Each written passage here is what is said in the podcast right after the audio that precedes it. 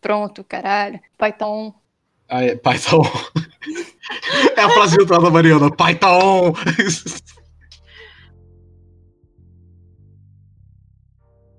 Tá, então acho que a gente já pode começar. Pensa numa intro, Bruce. E se eu gritar a palavra intro? Vai ser muito engraçado. Não grita, por favor. Olá, ouvintes! Hoje a gente voltou seis meses depois de gravar o primeiro episódio. 2022, isso que deve estar saindo, né? Assumo. Antes de tudo, eu tava aqui esperando o pessoal entrar pra gravar e eu tive uma ideia de um jogo muito bom. Você entra em qualquer música Limp Biscuit no YouTube, é no aba anônima, claro. Você não quer que isso fique no seu histórico. E você tenta chegar numa música do Outcast só pelas recomendações. E é tipo um speedrun, quem consegue chegar com menos cliques. Qual música do Limp Biscuit? Você que escolhe. E aí você tem que chegar a menos cliques. Então, o episódio de hoje, a gente vai continuar falando de RPG, mesmo que o podcast não seja sobre RPG, eu queria deixar isso bem claro para ninguém se confundir. A gente vai falar sobre cenários, settings. Não necessariamente só sobre RPG, provavelmente vai focar para RPG, mas Vamos falar sobre cenários, world building, né? A criação do seu mundo, como você pode usar isso para te ajudar. Opinião sobre cenário? Pode ter cenário? Você é contra o cenário? Como é que é? Tem que acabar o cenário. Eu sou contra o cenário brasileiro de League of Legends, cara. Não sei vocês. A gente tem aqui a nossa banca. Boa tarde, transeuntes de masmorras, que é o Bruno. Nunca fiz amigos fora de uma taverna. E rapaziada que tá ouvindo, eu sou o Diguinho e eu ainda não achei a música do Outcast. E aí, pessoal, meu nome é Ela. Eu não tenho ideia de intro, mas eu gosto muito de RPG. Oi, eu sou a Mariana e eu nunca fiz amigos. Nem na taverna, nem fora. Lembrando que isso aqui não é um podcast de RPG mesmo. Todos nós somos jogadores de RPG. A gente só fala de RPG e só tem conteúdo sobre RPG. Mas o nome do, do podcast não é de RPG? É, é que o nome não é de RPG, é caster de podcaster. Então, Essa que é a... o pulo do gato quando desse modo do Bruce. Oxe, vou rasgar minha ficha aqui. E eu sou o Bruce e o Google Docs é o meu Gênesis. Começando com esse assunto de cenário, deixa mais claro pra quem não conhece o que é uma setting, o que é um cenário. Cenário é tudo aquilo que envolve a sua história, né? É o espaço onde a história passa, não é? Exatamente. É o mundo, é a cidade, não necessariamente, você precisa- não necessariamente é o mundo inteiro, né? É a ambientação. A gente pode dar alguns exemplos de cenários é, que todo mundo conhece. Temos o universo de Star Wars, também chamado, eu descobri essa semana, o nome do universo Star Wars, dado por George Lucas, é Star Wars Land. Faltou, um- faltou um pouco de inspiração, viu? Eu falei mais cedo, você pode botar o universo de Avatar, que é muito bem construído, que também é um cenário muito bom.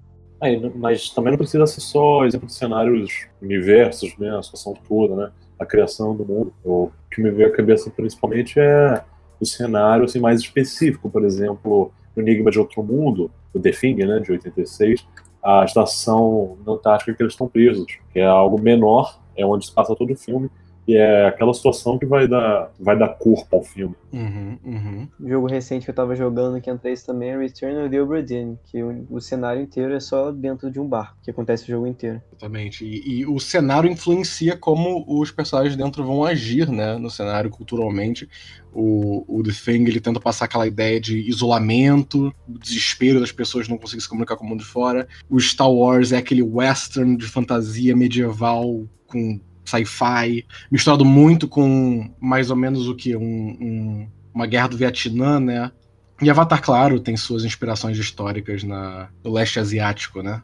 Hum. se não me engano. E tudo aquilo que vem dessa inspiração. Então acho que dá para entender, deu pra entender bem o que é um cenário, né, gente? Uma setting. E eu, sinceramente, gosto muito do conceito do, do world building, né? A criação do mundo das coisas, do cenário. Eu não tenho tanta prática do cenário fechado, mas eu sou muito fã dessa parte, né, do, do, do mundo e principalmente pro RPG, pra mim é algo muito importante que me ajuda a improvisar melhor. É, mas quando eu trouxe essa situação, foi exatamente um cenário inteiro sendo só aquilo. Mas, por exemplo, quando você pensa num, num continente, acho que é tão importante quanto você criar um continente é você pensar como é que vai ser a cidadezinha, como é que vai ser é, um templo, uma taverna, e descrever esse tipo de coisa, né? Conseguir criar com tanto quanto criatividade quanto poder transmitir para os seus jogadores, no caso do RPG, muito mais importante do que você ter em mente as políticas diplomáticas, o que está acontecendo de guerra, tribos, né? os poderes planares, a, a imersão É. no chão, né? No, no- no- na taverna, né? Pois é, o que vai fazer os seus jogadores estarem imersos não é eles saberem que duas famílias reais estão brigando. porque isso muitas das vezes não vai interferir diretamente neles, né? O que vai interferir é o que está acontecendo em volta deles. E é isso que está em volta que vai fazer eles conseguirem interagir. Senão vai ficar um jogo que chamam de railroad, né? Vai ser uma interação só do mestre e os outros é, e jogadores vão estar tá só reagindo. É claro que uma coisa pode afetar a outra. O, o, a briga entre famílias reais que acontece lá fora pode estar afetando a vilazinha que você tá, né? Claro, é. Porque pode ser uma, uma briga real, que pode ser uma briga entre clãs também, entre ideais, etc. Pessoalmente, então, primeiro que eu não crio settings, assim, nunca mestrei papapá. Só jogo. E não sei se eu posso dizer que eu criei série pros personagens. Acho que sim. Ela, Bruce. Eu diria que sim. Isso a gente pode entrar bem na parte agora da, da, da criação, que eu e a ela, eu acho que a maior parte do pessoal aqui, né, gosta muito de deixar uma liberdade pro player influenciar um pouco a série na backstory.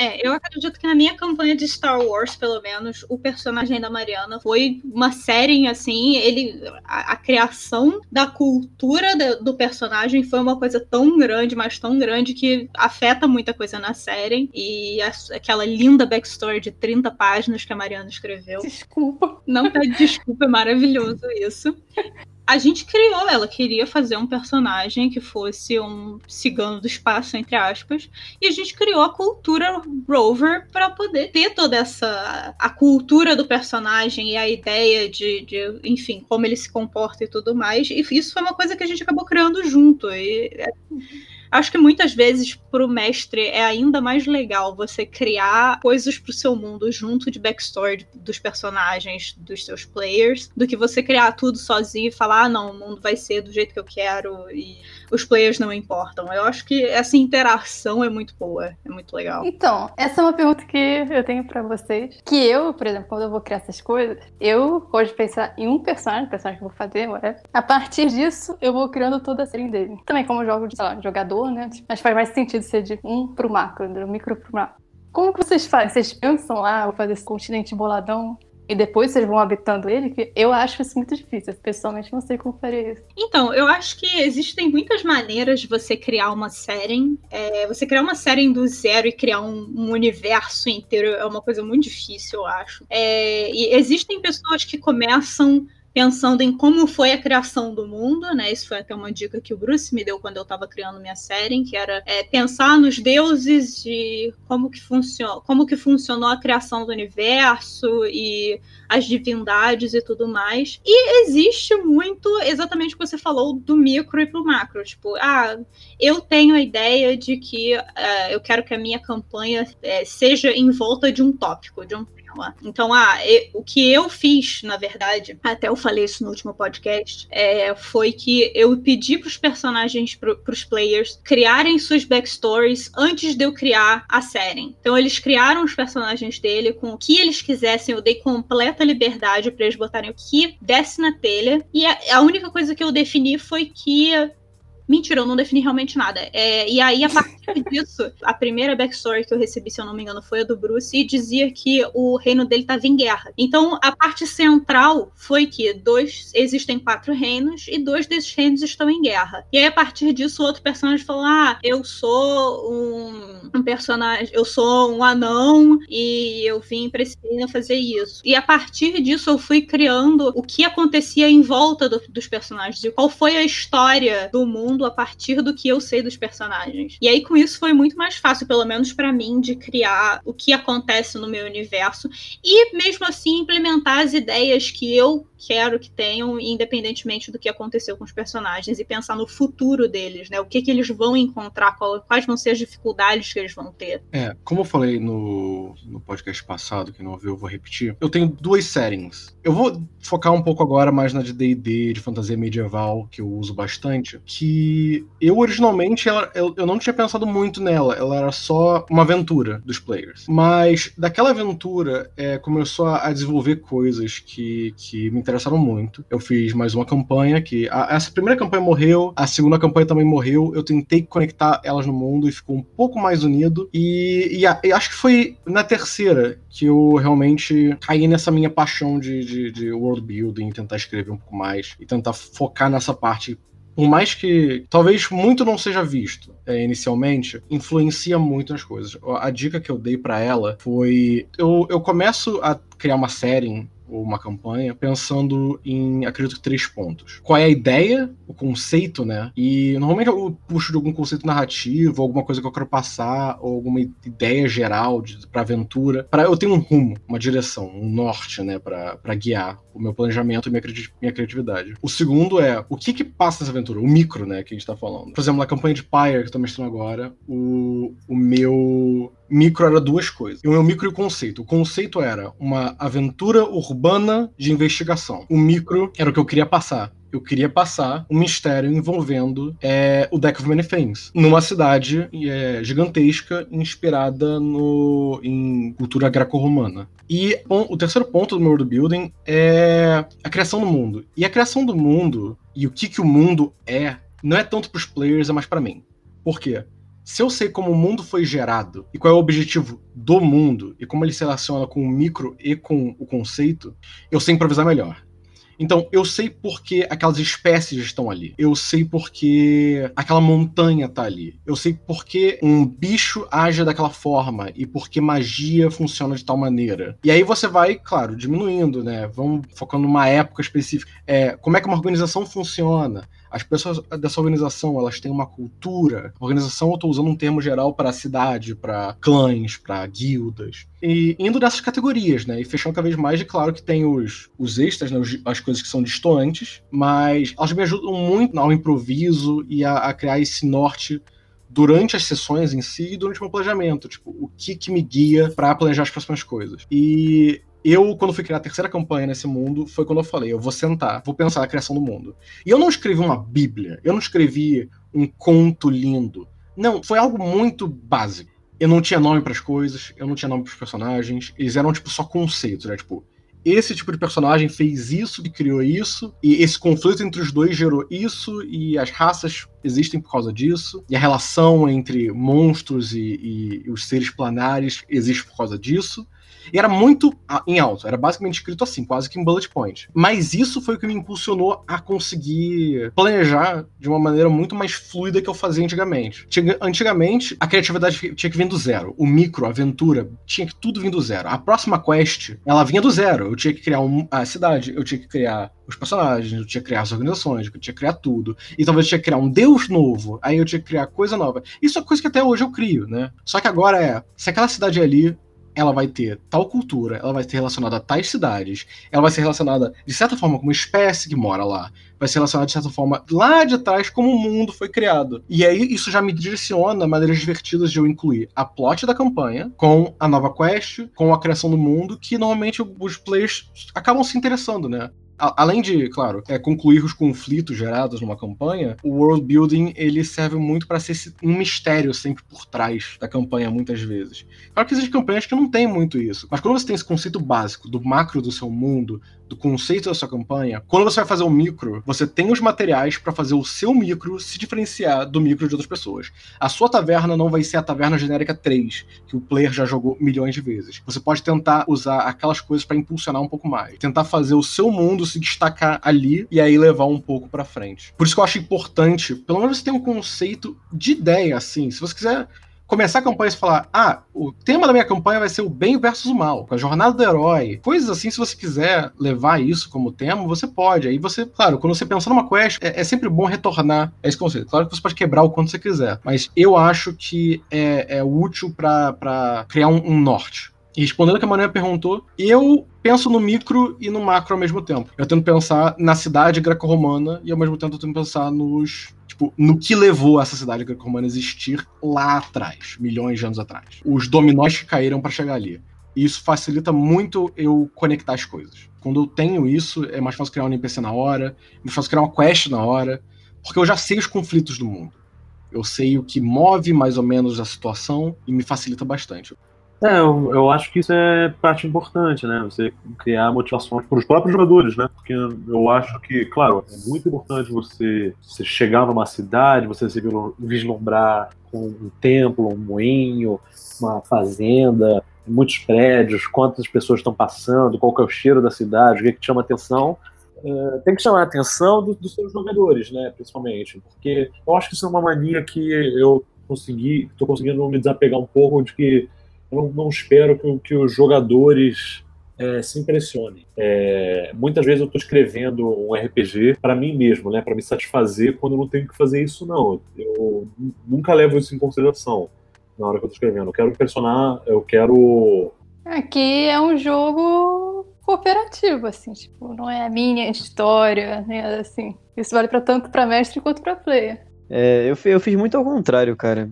Eu fui do, do macro pro micro, porque eu comentei isso no, no, outro, no outro Nerdcast, no outro podcast, que eu abri o primeiro parágrafo do. Primeiro, não, o primeiro capítulo do, do livro do mestre, e, eu, e tipo, ele começa falando sobre os deuses eu falei, porra, eu vou fazer centrado em volta disso. Como seria, tipo, em, em outro universo onde os deuses não são como eles são normalmente no universo de D&D. Então ele fala que, tipo, um panteão tem, tem que ter no mínimo, eu acho que eram oito deuses e um desses certos tipos específicos. Então eu fiz, tipo, o mínimo possível de pessoas para cada continente ser dominado por um deus específico e cada continente ter, tipo, a sua própria, tipo, vibe. Então cada um tem um, basicamente um cenário diferente, em que alguns continentes tentam é, conquistar outros, existem deuses que, que foram excluídos dessa, desse handout de, de continente, só que eles ficam esquecidos. Então, tipo, foi esse macro enorme, que é, é o lá para cima, e o que os players estão fazendo agora, que é tipo ir na cidade, plots pequenos que tem a ver com esses deuses. Só que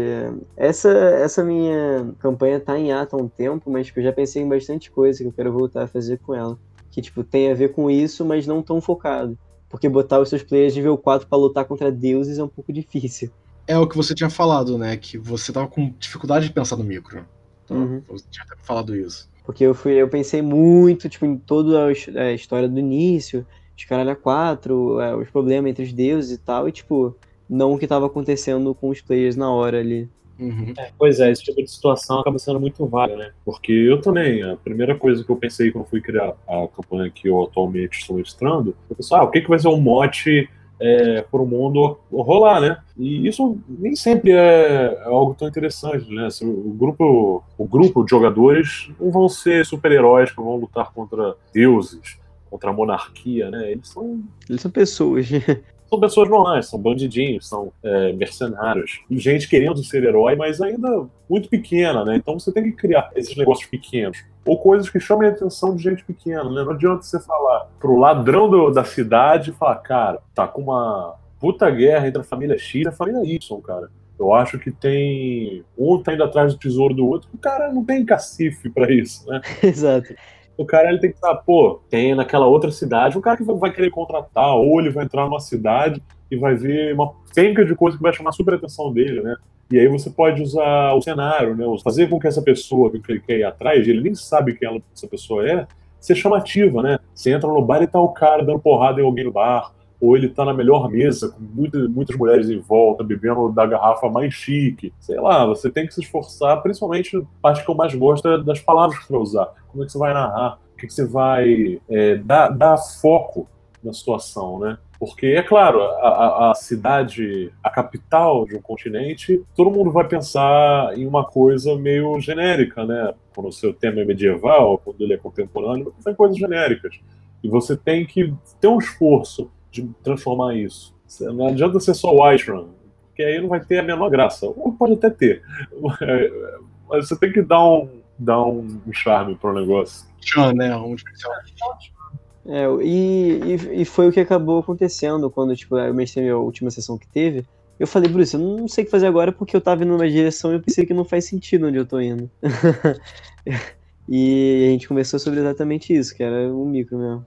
É, que você, você não tem que pensar no ponto final, né, pros seus jogadores. Ou até pode pensar, mas você não tem que guiá-los à força, né? Porque tu pode estar planejando uma masmorra com um dragão, com um mago épico tá com os pais do, do, do, do herói do grupo, mas, pô, os caras estão querendo uma competição de comer cachorro-quente. Beleza, vamos nessa. É, você nunca vai conseguir chegar no final épico se você não conseguir fazer o começo e o meio ser interessantes. E serem épicos de forma menor, né?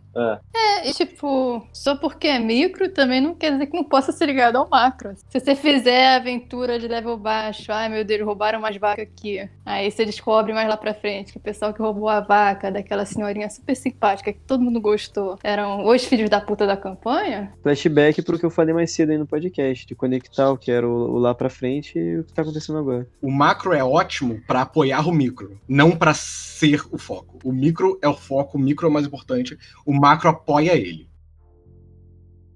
Eu só queria falar também, quem estiver criando sua série, seu cenário, sei lá, se os players não se interessarem por um aspecto e tal, acontece. Nem todo mundo tem os mesmos interesses, nem tudo, sabe, dá o mesmo tchan pra todos os jogadores. Verdade. Sim, Os não. interesses são diversos. Isso faz parte. Cara, e eu tive um problema recente em, é, em uma campanha que eu joguei que a setting era muito maneira. O maluco criou todas as raças, tipo, tudo, religião, hábitos, cultura, cacete, tipo, o maluco criou muito. E, e eu achei tudo muito maneiro. Só que ele mestrava muito mal, assim. Então não era um problema da série, era um problema do resto, né? Era problema do resto. Então toma cuidado pra você não fazer um negócio muito É, até porque ruim. a gente tá usando a situação do homebrew, né? Você pode usar tudo que já existe e pode ser maravilhoso, pode ser ruim, né? E é que, tipo, a falta de interesse também não implica que é ruim.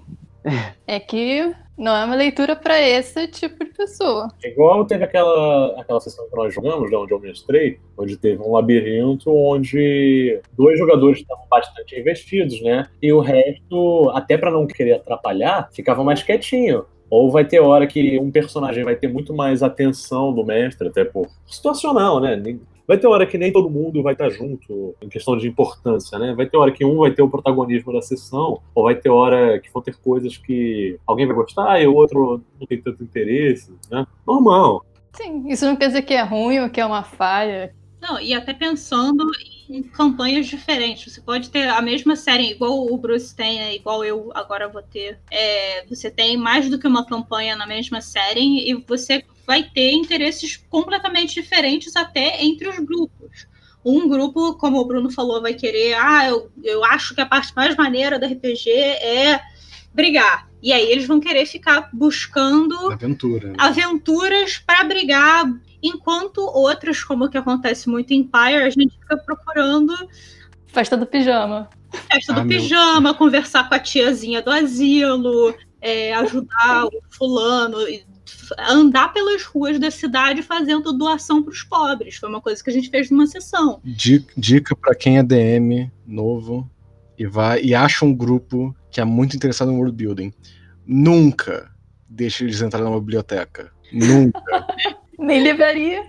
Tira isso da sua série. Não, ninguém não tem livro, é tudo falado. Ninguém lê. É tudo tradição oral. Tudo tradição oral. Ah, dica pra você que é DM, novo ou velho também, um grupo muito interessado em série, em cenário, é de fazer o to-do list, pedir pra eles falarem o que eles querem pesquisar da sua campanha, eventualmente. Isso é bom. Isso é, bom. isso é Eu- bom. Já se adiantar, É. já pensar, planejar. Falando nisso, Mariana, obrigado por trazer esse ponto. Ser honesto com seus players sobre o seu world building. Você não precisa fingir que você é o Tolkien, que você começou a campanha com a Bíblia de 4 mil palavras definindo tudo o seu mundo.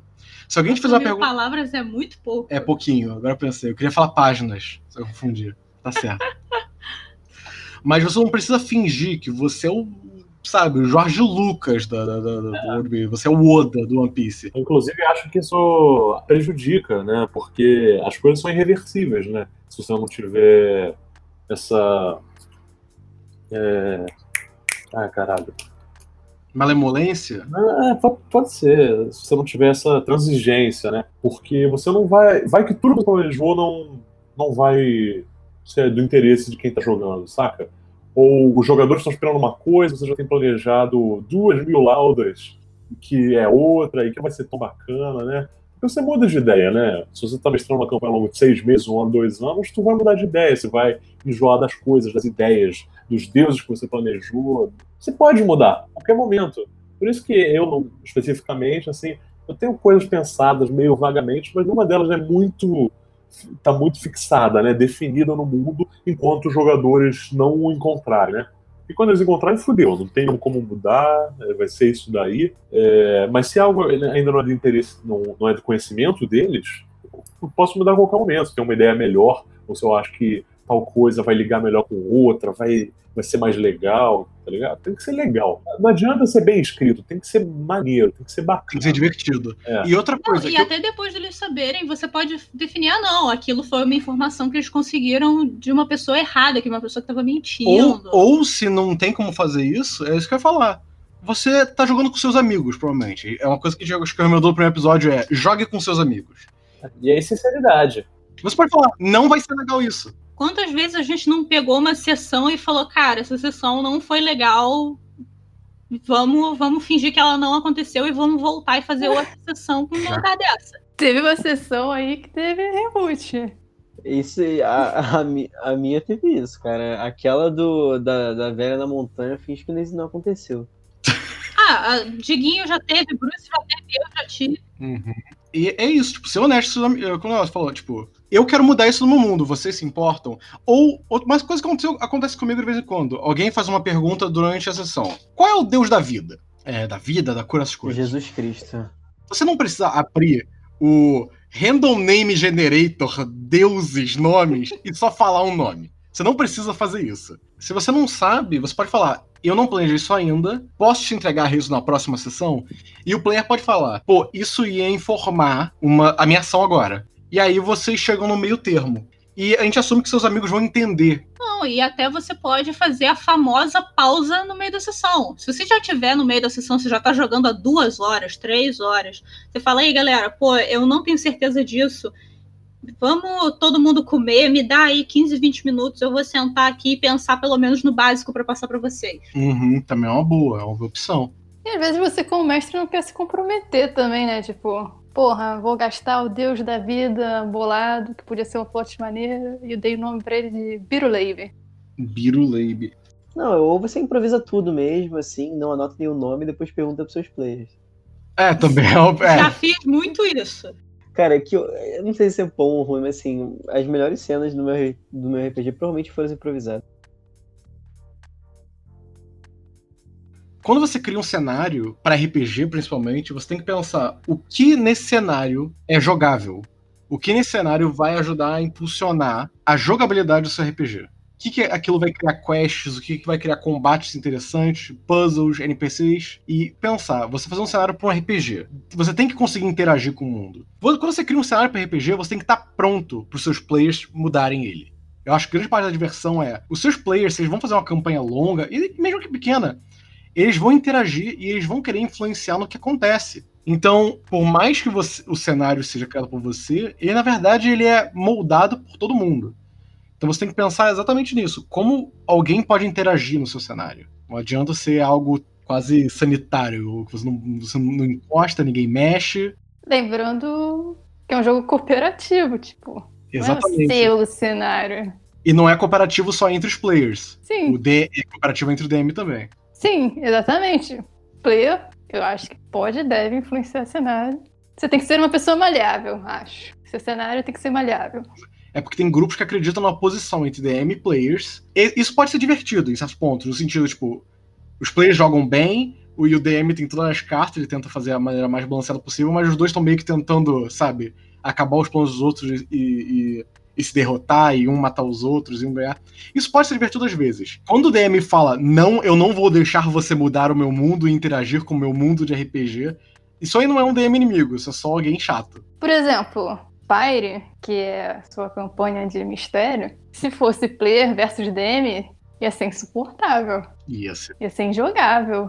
Como você vai resolver um mistério se o DM está ativamente travando? É, eu vi, eu vi até, eu não lembro quem, acho que foi o WebDM falando sobre mistérios. E principalmente quando você mexe numa campanha de mistério, você não tem que estar não querendo que os players resolvam o mistério. Não é assim que funciona. Uma campanha de mistério, os players têm que resolver o mistério.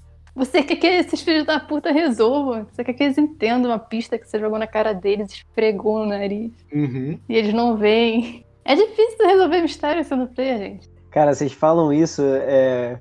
Teve, uma sessão que eu fiz um negócio assim, que tinha um labirinto, que eu botei um negócio na estátua lá em cima, que o, Bruno, tipo, ele, ele, ele não aguentava mais jogar. eu taquei esse negócio de, de mistériozinho, assim, tipo, puzzle na mais, na verdade. Isso, isso cria é, um mistério e vontade de descobrir as coisas. Fiquei muito animado, eu gosto muito de enigmas de quebra-cabeças. Estava querendo dizer que eu, como mestre, eu tendo a preferir que tudo seja meio fácil, assim, entre aspas, né? Não é que, não é que seja impossível de perder ou de não conseguir a resposta, mas eu sempre, mesmo que não seja o que eu tinha esperado, ser a resposta, por exemplo, de um enigma, de um puzzle, ou de como o grupo vai reagir a um combate, assim, se eles fizeram de uma forma criativa que foi legal, que animou eles, por que, que eu não vou mudar meus planos e deixar eles acertarem, sabe? É melhor do que frustrar eles, assim. Olha, isso alguns players talvez não gostem de saber disso, mas às vezes os players têm ideias melhores do que o DM e o DM muda isso por trás. Eu não faço isso sempre, assim. É, é. Mas eu sempre estou jogando no time dos jogadores, cara. Eu não lembro especificamente o momento, mas eu lembro que na minha primeira campanha de D&D, de, de na segunda também, teve algum mistério que vocês resolveram de uma maneira tão criativa que não tinha nada a ver. E, tipo, não ia dar para resolver, porque tinha, tipo, um entrave. E eu falei, não, eu vou deixar, porque é muito mais divertido. E eu mudei as coisas, porque foi muito mais legal para vocês e até para mim. Uhum. E ninguém saiu perdendo daquilo. A única, a única pessoa que sai perdendo é a pessoa que é chata e fala, não vou mudar meus planos, que é orgulhosa, achando que ela sabe de tudo melhor que o resto. É, pois é, eu, eu acho que não dá para ser intransigente com o mestre, cara. Porque quem manda no mundo é quem tá lá de verdade. O mestre, ele só escreve ele. Ou vocês querem falar sobre o mundo de vocês, talvez? Acho que não precisa, não. Acho que vai ser só de saco. só puxação de saco, é, tem. Poxa, Bruno, mas eu gosto tanto do seu mundo de cassino. É, o, o, o Bruno, que o, o mundo dele que é maneiríssimo. Uhum. Esse e o outro de Deadlands também, que eu acho do caralho que tinha que voltar, não quer comentar. Cara, eu, eu, eu, falo assim, mas eu acho que é puxação de saco, que vai ser a gente, é, My Little Campaign aqui, falando, ai, porque eu faço isso, isso, isso. Eu não tô afim, não. Ó, ó, deixa eu fazer isso de uma maneira que fica menos puxação de saco. Bruno, tem, é, você tá mostrando para a gente agora é, uma campanha de D&D, né? E tem algo muito legal na sua campanha que eu gostei bastante. Eu não sei, eu, eu queria saber o que, que te inspirou a fazer isso, mas... E quando você apresenta lore, e tipo deep lore, e macro lore, e mesmo que tipo média lore, assim, tipo a lore de uma ilha, você conta igual como contos infantis e, e, e tudo mais. Você teve alguma inspiração legal para isso? Porque eu achei muito divertido você apresentar lore, em vez de ser tipo um livro tipo de, de, de faculdade contando sobre planos e tudo mais, é algo tão é, lúdico, né? para explicar algo que muitas vezes a fantasia medieval é tão físico, né? Tipo, tem demônio, tem anjo, tem Deus. Mas quando você explica da maneira lúdica que você explicou, achei muito divertido. Você tem alguma inspiração que te levou a, a, a, que eu acho que isso é uma maneira de apresentar a sua série muito diferente, muito interessante. Então, Biar, você chamou atenção para isso, né? Que eu acho que é um detalhe onde eu fui muito bem, né? Na hora de compor meu mundo. Pra não puxar o saco, hein? Não, não, não, não, sem puxar o próprio saco, não, que isso. Mas... Sei que eu sou foda, mas sem puxar o saco.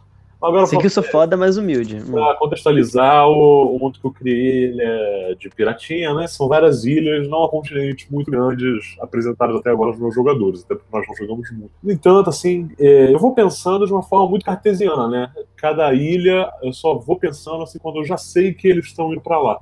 Então é bem nessa estrutura mesmo, são micro historinhas, né? Elas até que têm alguma ligação, talvez, com o mundo no geral, mas é, é episódico, assim. Então, eu tenho mais liberdade por causa dessa estrutura de fazer situações menores, situações mais lúdicas mesmo, assim, mais divertidas, é, menos intensas, né? Então, eu tenho essa, esse pró, né, da minha campanha. Uhum, uhum. Nunca passo mais que três sessões na mesma ilha até agora, então ela tá sempre se renovando. É, já sempre nessa fase de exploração, parece, né? É, de sim, conhecer sim. muita coisa nova. É, a gente jogou ali 10 sessões, tá mas o, o que eu tava falando era a maneira que você apresentou realmente a, a, a, o que a gente chama de lore, né? O, tipo, em vez de você apresentar de uma maneira, tipo, há milhões de anos existiam tais deuses e tudo mais, você apresentou em, em acho que em dois ou três momentos diferentes. Um como um mito e, uma, e um, um, um rumor na ilha, né? E no outro num, num, conto infantil naquele livro. E eu achei aquilo uma maneira tão legal de apresentar deep lore, né? De tipo, deuses e, e, e como as coisas se interagiam. Resolver um mistério e manter ele ainda misterioso, sabe? Ah, sim, é porque na vida real eu não sou nenhum historiador, muito menos um teólogo para dizer isso, né? Mas eu imagino que na vida real, principalmente na temática medieval que D&D tem, né? Apesar da minha ser um pouquinho mais moderna, a história do mundo é passada dessa forma, né? Aqui, ó, vou dar um resumo aqui. Faz teu cenário, pensa no que tá acontecendo agora, no futuro tu deixa pra depois. É isso, acabou. E bota aí no comentário com quantos cliques você conseguiu ir de uma música do Limp Bizkit já até uma música do Outcast. Eu consegui em 12, ganha de mim aí. E se você quiser falar sobre os seus cenários nos comentários, a gente adoraria. A gente pode até ler, talvez, em um mini podcast. Pera, pera, e-mails e marmeladas. E, peraí, Que peraí. marmelada! Marmeladas?